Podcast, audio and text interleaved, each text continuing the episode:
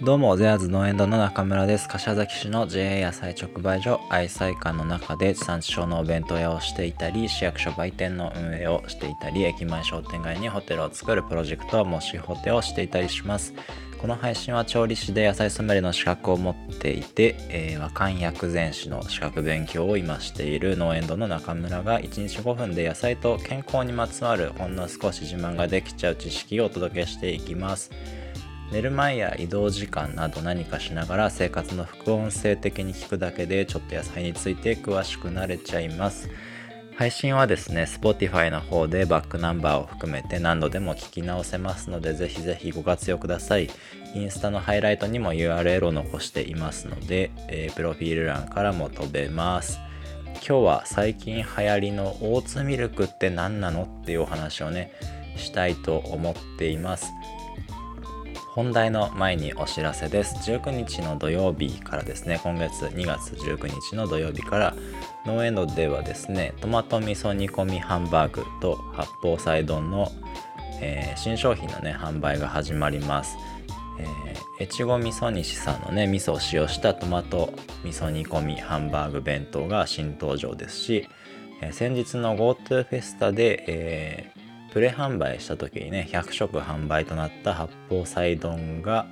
えー、容器とかをねリニューアルして再登場となります。この機会にぜひぜひ食べてみてください。あとですねもしほての活動でお知らせなんですが先日のね言い訳会で、えー、と最後の方にね、えー、ちょっとあらすじを読ませてもらった僕が今書いているねレイニーサイドホテルのお話につながっている街のねお話短編集ですね。じゃショートショート商店街という、えー、面白い視点を持ったねお店の一日をショートショートね、えー、短い文章にして書いてそれを短編5作としてね集めた電子書籍の販売が始まりました。こちらはですねえっ、ー、と Amazon の Kindle でも読めますしもしホテのストアーズでもダウンロード販売をしております。ご興味のある方はもしホテストワーズと Web 検索をするか Amazon 内で、えー、全部カタカナでショートショート商店街伸ばし棒で、えー、検索してみてください。よろしくお願いします、えー、最近ですね僕は気になってることがあるんですが、まあ、2つありますね、えまあ、気になってることをねこうちょっと並べ出したらですねキリがないんですけどえー、っとね1つ目はねこの音声配信の再生回数みたいなものがまああのこう配信者はね見れる機能があるんですけど明らかにですねリスナーさんからのねリアクションの数と合っていなくてえっとつまり表示されているこっちが把握している回数よりも実際に聞いてもらえている数の方が多いっていう結果なので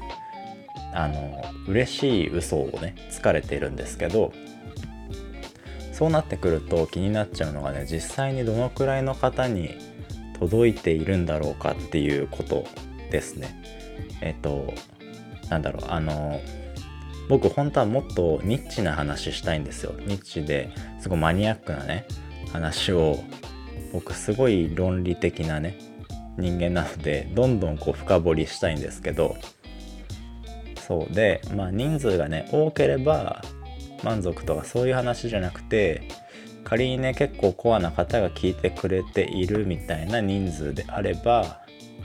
そうもう人数が少なければ少ないなりのもっとマニアックなコアなお話とかね深い深掘りした話とかもねしていきたいなと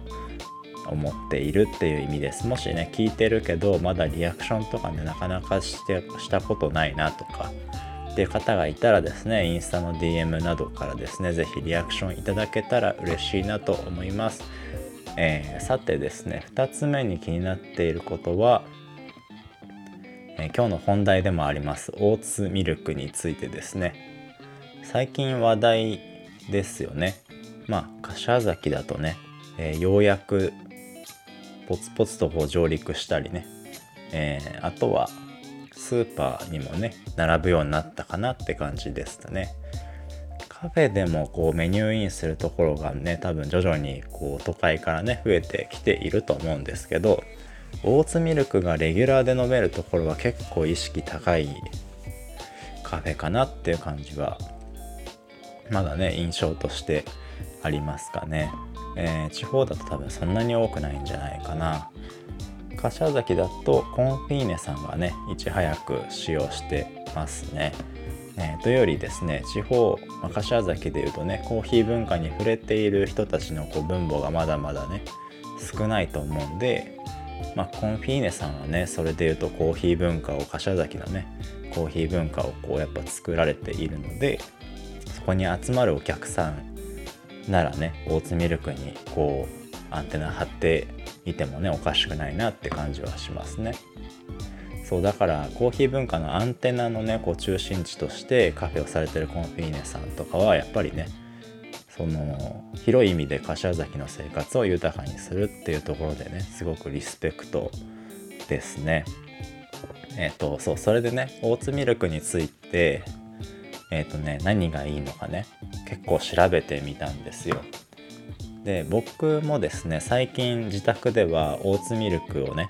えー、買ってですねまあ、チャイミルクティーとかねこの間シナモンとかさジンジャー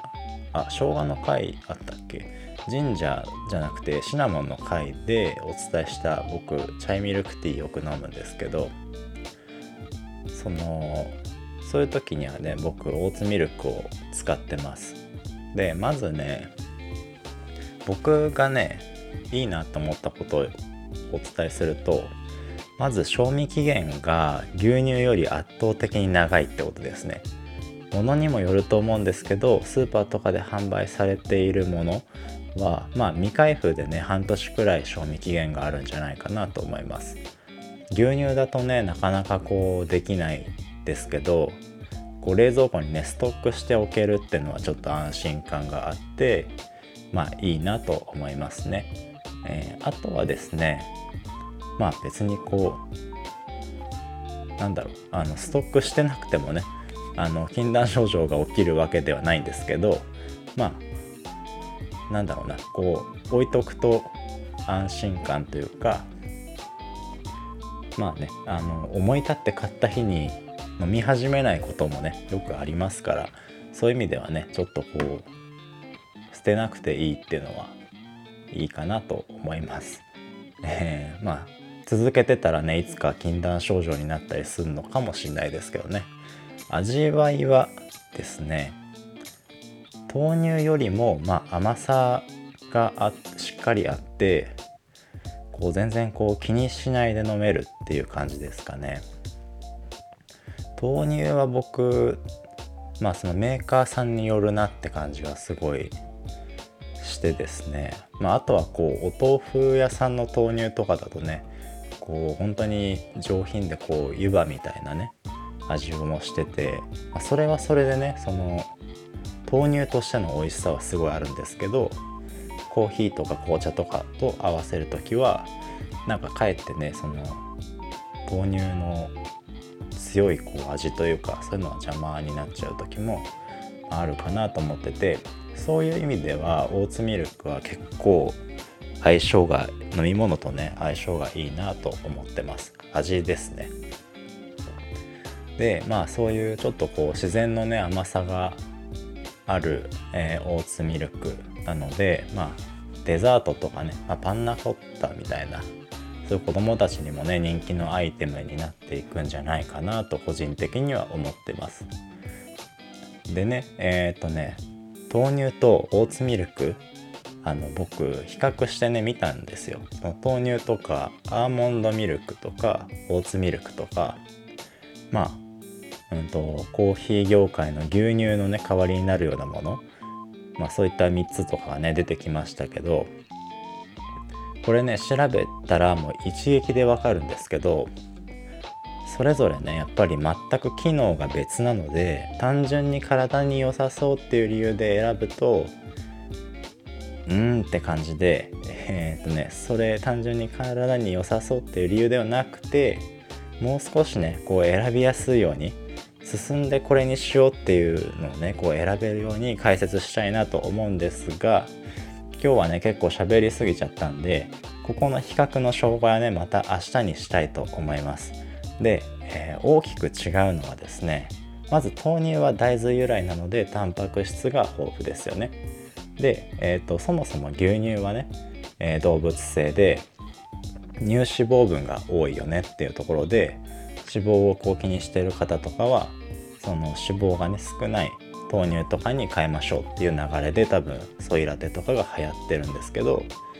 でそのソイラテは大豆由来なのでタンパク質が豊富です。でアーモンドミルクはアーモンドなんで油脂分が多いです。ただ植物性の油脂分です。でえっ、ー、とオーツミルクはオーツ麦オートミールとかのねオーツ麦なので今度は食物繊維が多いです。そうこれでえっ、ー、とねまあもう大きく違うんだけどじゃあ自分に必要なのはどれなのかなってことを知るのが本当におすすめです。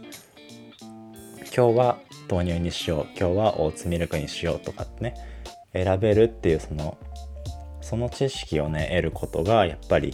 僕のおすすめですね、えー、必要以上にね多分持ってることって多分あると思うんですけどその食物繊維普段からいっぱいとってねいっぱい野菜食べていっぱいとってる人がオーツミルクをねこうわざわざ選ぶ理由ってそんなに多分なくてそうまあ味はね別ですけど機能としてね選ぶ理由はそんなになくて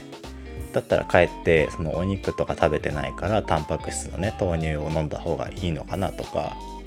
まあ、そう思ったりもねするんですけど、まあ、その必要以上にね持ってたりとか実はここ欠けてるなっていう部分をやっぱ薬膳を知っていくと何ていうのその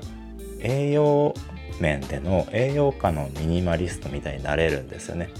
で、えー、選ぶ力がつくってことが、まあ、とってもこう薬膳のね力で。それはねあの僕がこう知識をつけていけばつくつけていくほどね皆さんにこうお届けしたいなと思っている力でもあるので、えー、また明日のね配信で、えー、それぞれねもうちょっと深掘りしていこうと思いますので、えー、続きはまた明日お聴きください。素敵な一日をお過ごしください。じゃあね